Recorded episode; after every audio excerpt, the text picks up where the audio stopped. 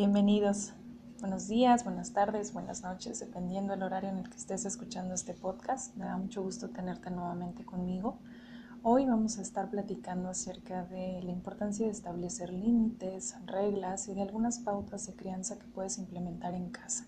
Recuerda que todo esto lo hacemos siempre con mucho amor, considerando la individualidad de cada uno de tus hijos y también con mucho respeto hacia ellos. Aunque nosotros somos ese eje principal, ese eje formador, en algún momento de la vida siempre tenemos que ir considerando sus propias necesidades para que de esta forma las estrategias vayan encaminadas hacia promover el desarrollo, pero sobre todo la autoestima y forjar la personalidad de tus hijos. Primero que nada, algunas de las pautas principales es estimular precisamente la autoestima. Ese sería el principal de los puntos. Recuerda que los niños comienzan a desarrollar su sentido del yo desde que son muy bebés. El yo significa lo que nos constituye como personas, la parte más real de nuestra personalidad. Cuando ellos se van viendo a sí mismos a través de nuestros ojos, cuando ellos mismos van asimilando desde el tono de voz, el lenguaje corporal, las expresiones, sus palabras y acciones van teniendo un impacto.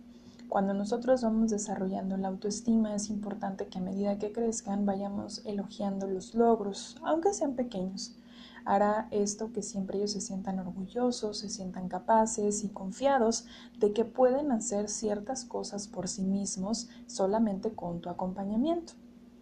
Es importante cuando vayamos fortaleciendo la autoestima que nosotros no nada más nos enfoquemos en lo que son buenos para hacer. Por ejemplo, si tu hijo es muy bueno para el fútbol o para algún otro deporte, si es bueno en las artes escénicas o en la parte académica y cognitiva, está bien que vayamos reconociendo eso, pero también hay que ayudarles a descubrir si son personas bondadosas, cariñosas, amables, comprensivas, porque eso es lo que realmente constituye la importancia de una persona no nada más lo que sabe hacer. Es importante también cuando trabajamos autoestima que nosotros seamos eh, capaces de hacer que nuestros hijos miren las áreas de oportunidad que tienen, enfocándonos en lo siguiente. Esa área de oportunidad siempre se puede mejorar. Para poderla mejorar necesitamos identificarla, pactar ciertas líneas de acción, dar acompañamiento y dentro de ese mismo proceso verificar que, eh, sí funcionó, qué no y qué otras líneas de acción podemos implementar para mejorarlo.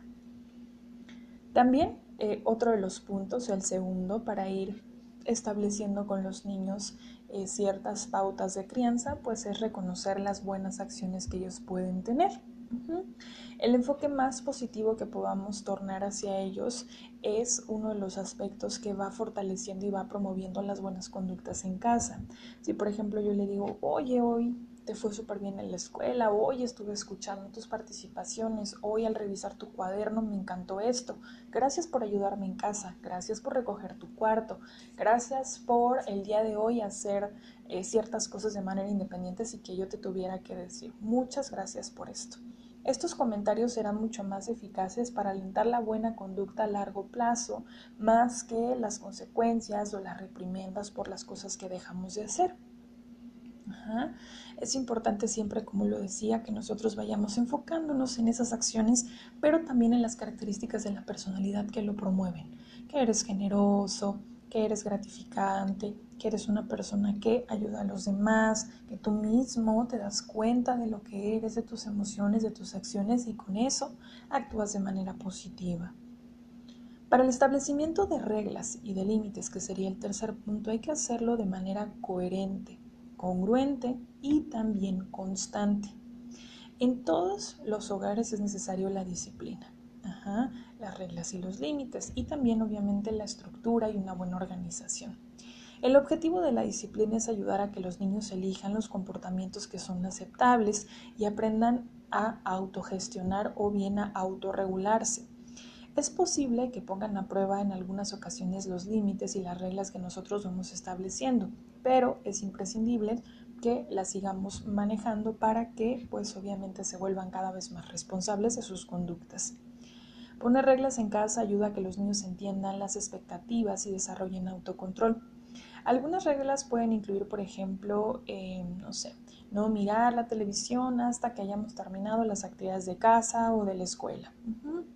Si a lo mejor tú no cumples con esta regla, la consecuencia va a ser muy relacionada a eso que él no cumplió. Ok, mientras estabas en la clase prendiste la televisión, bueno, pues desafortunadamente no vas a tener acceso a ver televisión en tus momentos libres, porque estás mezclando una actividad y otra. Otro ejemplo sería, Em, le tocaba a tu hijo limpiar la mesa después de terminar de comer. Él decide que no quiere hacerlo, que hoy no, este, o simplemente se sube a su cuarto y deja todo ahí tirado. Bueno, perfecto. Entonces, la consecuencia va a ser que durante los días subsecuentes va a tener que hacerlo de manera diaria. Ya no nada más va a ser una vez a la semana, a lo mejor van a ser dos o pueden llegar a ser tres.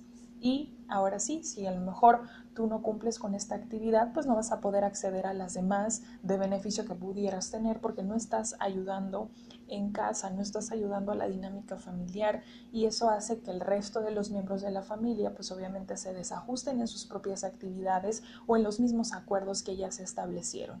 Siempre que tú designes actividades em, que tengan que ayudarte en casa es súper importante que tú les comentes. Cada uno de nosotros dentro del ambiente familiar tenemos un rol en particular. Si a lo mejor tú no limpias la mesa, pues papá no se puede sentar a trabajar ahí. O si a lo mejor tú no limpias o recoges la mesa, en el momento a lo mejor en el que tu hermano o tu hermana quiera hacer su tarea en ese espacio, no va a poder hacerlo porque está todo sucio o todo regado. Entonces también enfatizar lo que otros miembros de la familia hacen que impacta directamente en el niño o en la niña. Por ejemplo, si yo como mamá no hago la comida, entonces, pues, ¿qué va a pasar? Que tú no vas a poder ingerir tus alimentos. Si yo como mamá no lavo la ropa, pues tú no vas a estar presentable para la escuela. Cosas de ese tipo donde pueda ver que no es eh, simplemente poner una regla, una obligación, una responsabilidad como tal, sino cómo impacta en la dinámica en general. También es importante, como ya lo mencionaba y lo vuelvo a recalcar, em, implementar un sistema. Advertencias, consecuencias, penitencias o pérdida de privilegios dependiendo de si realiza o no cada una de las actividades. Si tienes más pequeños dentro de casa, pues también acordes a la edad hay que ponerles ciertas actividades que puedan ir realizando. Otro punto importante a trabajar en casita es el tiempo que se establezca eh, para convivir, para dialogar y para pasar tiempo con los hijos. Muchos de ustedes irán descubriendo que es muy gratificante programar tiempo para pasar con sus hijos. Programen esa noche especial, el cine en casa, acampar en el patio de atrás eh, o incluso en la habitación de cada uno de ellos, ¿no? Ponemos todas las sábanas, las cortinas, bajamos obviamente los cojines de la sala, las almohadas, los colchones y hacemos ahí un camping o a lo mejor todos los martes nos vamos a salir a hacer ejercicio, a lo mejor los miércoles vamos a salir a hacer bicicleta, a patinar, el jueves vamos a hacer un postre juntos. Busca esas formas de relacionarte. A lo mejor también puedes ponerle notitas o post-tips en su habitación, cuando le dejas el lunch, en el dispositivo en el que toma sus clases en línea o ahora si tu pequeño ya va a estar en clases o en modalidad híbrida también, mándale una notita el lunch. Siempre busca esas formas de comunicar. También en cuanto a los adolescentes, pues parece que a veces eh, pudieran necesitar o requerir menos atención porque ya no la piden tanto. Sin embargo, sí es necesario que sigamos abriendo estos espacios porque están en una etapa crítica de construcción de su personalidad, el reforzamiento de la autoestima, la seguridad y el vínculo con ustedes como padres. Entonces es súper importante siempre que ustedes busquen estos espacios, porque recuerden que el tiempo que comparten con sus hijos son recuerdos que siempre los van a acompañar. El quinto punto sería ser un buen modelo a seguir. Los niños aprenden mucho sobre cómo actuar al observar a los padres. Cuando son más pequeños hasta los imitan. Antes de reaccionar de alguna forma que pueda ser desproporcionada, eh, piensa que tu hijo te está observando. Piensa y haz esta pregunta. ¿Es así como deseo que mi hijo se comporte? Por ejemplo, si está enfadado, que grite o que actúe de manera agresiva. No, ¿verdad? Entonces, bueno, pues esto siempre te hará ser un poquito más consciente de que tus hijos están observando y de las conductas que realmente nosotros queremos promover. Es importante servir de ejemplo con todas esas cualidades y características positivas que te definen como persona. Por supuesto que también va a haber momentos donde no podamos estar del todo conscientes de lo que hacemos, pero por eso anticipadamente es importante que si nosotros ya detectamos algunas conductas o pautas en nosotros como adultos, las podamos ir modificando de manera que seamos ejemplo para los demás. También, así como nosotros vamos expresando eh, pues nuestro sentir, nuestras emociones, hay que expresar ese agradecimiento, esos elogios, ese buen trato hacia los demás. El sexto punto sería eh, hacer que la comunicación en casa sea una prioridad. Tus hijos desean y merecen ese tiempo, esas explicaciones, ese diálogo. Cuando a lo mejor tus hijos te pregunten el porqué de una situación, siempre trata de indagar de dónde viene su interés, qué información ellos ya tienen, cuál, eh, cuáles datos ya manejan y entonces sobre de eso tú vas a poder sentar las bases para dialogar, para explicarles o para darles alguna em, información necesaria que ellos mismos te estén obviamente solicitando. Esto les va a ayudar a los chicos y a las chicas o a los niños en esencia a ir construyendo su propio pensamiento, a razonar, a emitir sus propios juicios dependiendo de las situaciones. Cuando tú llegues a tener algún problema o alguna dificultad con tus hijos, es importante describirlo, expresar los sentimientos que están generando ese problema o esa situación y buscar eh, sugerencias para mejorar, establecer consecuencias si es necesario o también líneas de resolución de ese problema. Como te mencionaba hace un momento, es importante brindar o ofrecer algunas sugerencias o alternativas para la modificación de esa conducta o la solución de ese problema, incluso a veces en las que podemos llegar a negociar algunos aspectos con los hijos. Mm, a lo mejor no vas a negociar en qué escuela van a estar si tienen tres añitos, pero si a lo mejor ya está en la secundaria o está por entrar a la prepa, pues obviamente vamos a tener que considerar eh, sus eh, peticiones, sus opciones, lo que ellos también quieren. También podemos negociar, eh, pues obviamente las actividades, parte de las responsabilidades, porque se pueden ir intercambiando. Acuérdate que nada es estático y conforme van creciendo los hijos siempre necesitan más explicaciones, más escuchas y más acuerdos. En algunos momentos también en el punto número 8 es la importancia de demostrar que el amor es incondicional como padres, ustedes tienen la responsabilidad sí de corregir y de guiar a los hijos. Sin embargo, también la forma en la que nos vamos expresando necesita dejarles claro que independientemente de si la situación es muy grave, mamá, papá van a ser quienes le escuchen y le apoyen a dar solución.